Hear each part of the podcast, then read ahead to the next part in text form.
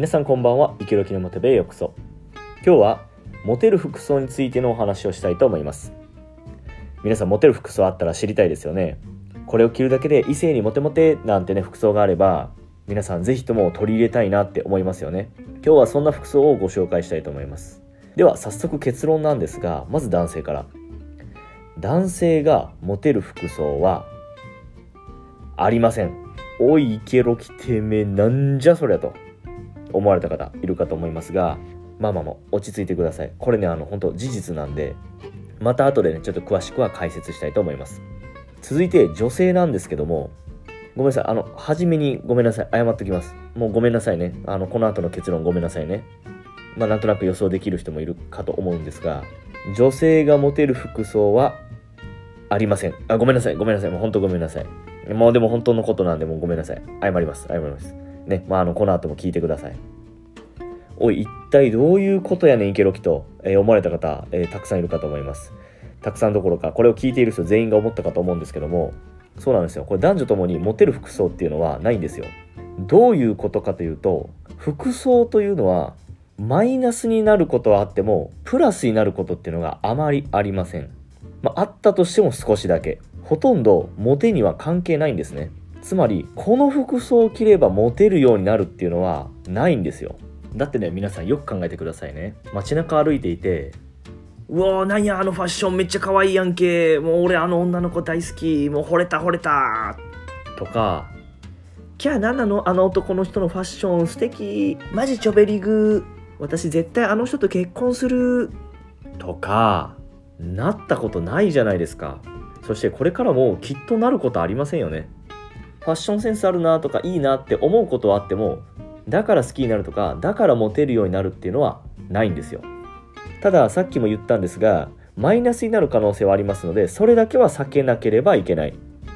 今日はねそういうお話なんですねこの事実をね結構ねいろんな人がね勘違いしてるというか分かっていない人が多いと思いますファッションはね、あの、プラスになることはね、ほぼありません。では、どういったファッションがマイナスポイントになるかのお話をします。まず男性からですが、男性は基本的に清潔感のある服装、まあこれ女性も同じなんですが、男性はね、特にこう清潔感のある服装で決めないといけません。ですので、ちょっとこうダボっとした服とか、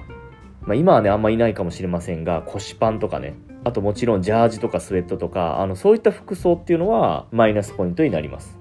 まあ、なかなかデートにね、スウェットやジャージで行く人っていないと思うんですけども、まあ、やっぱりね、マイナスポイントですね。あと、あの、ファッションにこだわりすぎたものっていうのもよくありません。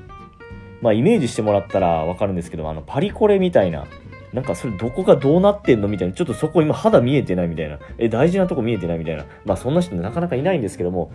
こだわりすぎたファッションセンスの持ち主の方っていうのもどちらかというとねマイナスに働くことが多いですまあ例えば女性もそういってすごくファッションにこだわっていてその道に詳しいっていう人であれば食いつく可能性もあるんですけどもまあ99%の人はそういうこだわりすぎたファッションっていうのはどちらかというとマイナスポイントに働きます。ですので結局男性の場合はどうしたらいいかっていうと普通でいいんですよ。もう夏であればジーパンに T シャツもうそれで OK です。またはジーパンにシャツとか、もうそれで OK です。で、短パンも夏とかはいいんですけども、若干ね、マイナスポイントに働く場合がありますので、まあデートとかはなるべく短パンは避けた方がいいです。もうジーパンとかスキニーとか、もうそういうので大丈夫です。そして、そろそろね、寒くなってくる冬の時期なんですけども、もう冬はね、もう普通にあの黒のスキニー履いて、もう上はセーターとか、もうインナーは何でもいいですね、見えないのでね。まあ、インナー何でもよくて、上にセーター着るとか、まあ、あとちょっとあのー、まあ、さらに寒くなってきたら、まあ、の MA1 のジャケット着たり、あとロングコート着たり、もうそういうのでいいんですよ。もう普通です。もう普通。もうそんな難しくない。あのネットでちょろ、ちょこちょこっとこう検索したら、もう簡単に出てくるような、もうそういうファッションで。もうそれで大丈夫です。結構ね、ファッションとかで悩む方って多いと思うんですよ。どういった服装がモテるかなとか考える人多いと思うんですけども、もうそんなね、深く考えずに、もうシンプルなもので大丈夫です。ただマイナスポイントだけは稼がないように気をつけて服装を決めていけばいいと思います。えー、では続いて女性なんですが、女性もマイナスポイントっていうのはもちろんあって、まあ、例えばゴスロリ系のファッションであったり、あとさっき男性の時にも言ったんですが、こだわりすぎるファッション。あのパリコレとか、もうパリコレでねもう歩いてきそうな、まあ、そんな服装ですよねもうそれどういう仕組みになってんのみたいなもうその紐なんなんとかえなんでそこ破れてんのとかなんかそういうこだわりすぎたファッションっていうのはマイナスに働く可能性がありますのでできれば避けたいです。もちろんモテることに関してなんですけどね。モテとかどうでもよくてとにかく今私はファッションを楽しみたいんだっていう人は自分のね好きなファッションしていただけたらいいと思います。ということで女性ももう普通の服装で大丈夫です。もちろん夏場であればジーパンに T シャツとかもうそんなんでも大丈夫ですしまあ、ちょっとこう下がゆるゆるとした長いパンツに、まあ、上もちょっとゆるゆるとした服まあごめんなさい。僕は女性のファッションに関してはあの特にあの名前とかあんま詳しくないので、まあ、なんとなくのイメージできると思うんですけどももうそんなんでいいんですよ。変にねこだわったり考えすぎたりしなくていいです。もう冬場とかももう適当にこうゆるゆるとしたパンツに、ね、ゆるゆるとしたインナーであとまあジャケットでもね羽織っていただいたらもうそれで OK かなと思います。はいということではいということで今日のお話のまとめといたしましてイケロキが皆さんに伝えたいのは男性も女性も服装でモテることはないということです。